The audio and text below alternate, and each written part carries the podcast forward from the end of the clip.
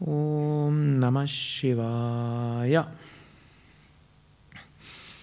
Eines der besonders wichtigen Kapitel der Bhagavad Gita ist das sechste Kapitel und ich möchte daraus ein paar Verse lesen, vielleicht auch nur wenige Verse. Sechstes Kapitel nennt sich der Yoga der Meditation.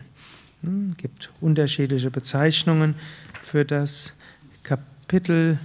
Shankaracharya nennt es, ich kann den Sanskrit-Ausdruck dort haben, hm, nennt sich Atma Samyama Yogo Namas Shashto Dhyayaha und Atma Samyama Yoga, das heißt der eigentlich der Yoga des Bemühens, Samyama, um Atman zu erreichen. Oder auch der Yoga der Meditation über Atman. Samyama kann Meditation heißen, heißt Konzentration, kann heißen auch Bemühen, heißt auch beständige Achtsamkeit darauf. Also geht darum, den Atman zu erfahren. Und darum geht es im sechsten Kapitel und Atman ist das höchste Selbst. Sechstes Kapitel beginnt wie viele der der Kapitel auch das. Krishna antwortet auf eine Frage vom Arjuna. Im fünften Kapitel hat Arjuna Fragen gestellt. Und Krishna sagt im ersten Vers, Wer die ihm auferlegte Pflicht erfüllt, ohne an den Früchten seiner Handlungen zu hängen, der ist ein Sannyasin, der ist ein Yogi und nicht der, der ohne Feuer und Untätigkeit ist.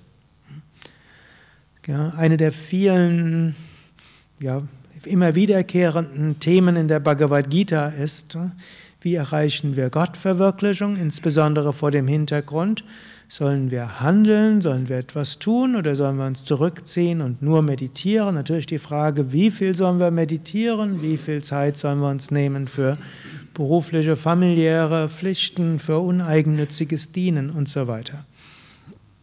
Und da gibt es ja auch den, den Weg der Entsagung, Sannyasa, wo man allem entsagt. Und es gibt den Weg des Karma-Yogis, derjenige, der die Handlungen ausführt. In den vorigen Kapiteln hat so Krishna gesagt, ja, es gibt zwei Wege. Sannyasa, man gibt alles auf und Karma-Yoga, man erfüllt seine Pflichten. Und hier löst er den Dualismus auf. Er sagt, auch ein Sannyasin, auch ein Entsagter ist derjenige, der die Aufgaben erledigt. Und auch ein Yogi ist derjenige, der auch entsagt. Er muss eben den Früchten der Handlungen entsagen. Und dann sagt er insbesondere, man ist dann ein echter Sannyasin, einer, der wirklich allem entsagt hat, und ein Yogi, der also alles erfüllt, wenn man Feuer hat und tätig ist. Also nicht ohne Feuer ist. Manchmal gibt es Menschen, die sagen, ja, ich will Yoga machen, denn irgendwie ist mir alles zu anstrengend, ich will mich ausruhen. Und eine Weile braucht man das ja auch. Und so kommen viele in den Ashram, sei es als äh, Gäste, äh, um irgendwo zur Ruhe zu kommen. Und mal weniger den Alltag zu haben. Und das ist sehr gut. Man regeneriert sich, man lädt sich auf, hat nachher Kraft wieder für den Alltag.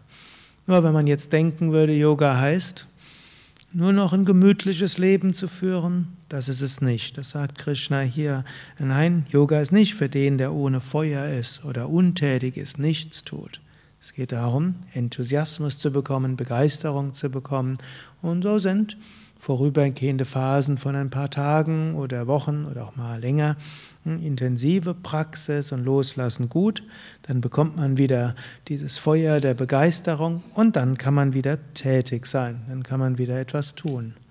Wir sind letztlich in dieser Welt aus zwei Gründen, Gott verwirklichen und Aufgaben zu erledigen. Das sind die zwei Hauptaufgaben. Gut, dann sind wir auch noch hier, um Erfahrungen zu machen, vieles zu lernen, Kräfte zu entfalten und uns in dem Prozess nicht zu verhaften. Im zweiten Vers sagt er dann, Wisse, O Arjuna, Yoga ist das, was man Entsagung nennt. Niemand wird wahrhaftig ein Yogi, der nicht den Gedanken entsagt hat. Was er damit meinen könnte, spreche ich vielleicht ein andermal drüber. Aber heute nochmal das Besondere. Ja, es ist manchmal gut, sich zurückzuziehen und mehr zu praktizieren und jeden Tag sich eine Zeit zu nehmen für die Praktiken. Ziel sollte dann sein, dass man da Energie auflädt, Licht bekommt, Freude bekommt, Enthusiasmus, letztlich ein inneres Feuer. Und mit diesem inneren Feuer können wir dann unsere Aufgaben tun, unsere Pflichten tun, lernen, Erfahrungen machen, viel bewirken. Und dann brauchen wir wieder Rückzug, und dann brauchen wir wieder Feuer, um vieles zu bewirken. Beides ist wichtig und beides beschreibt er in diesem sechsten Kapitel.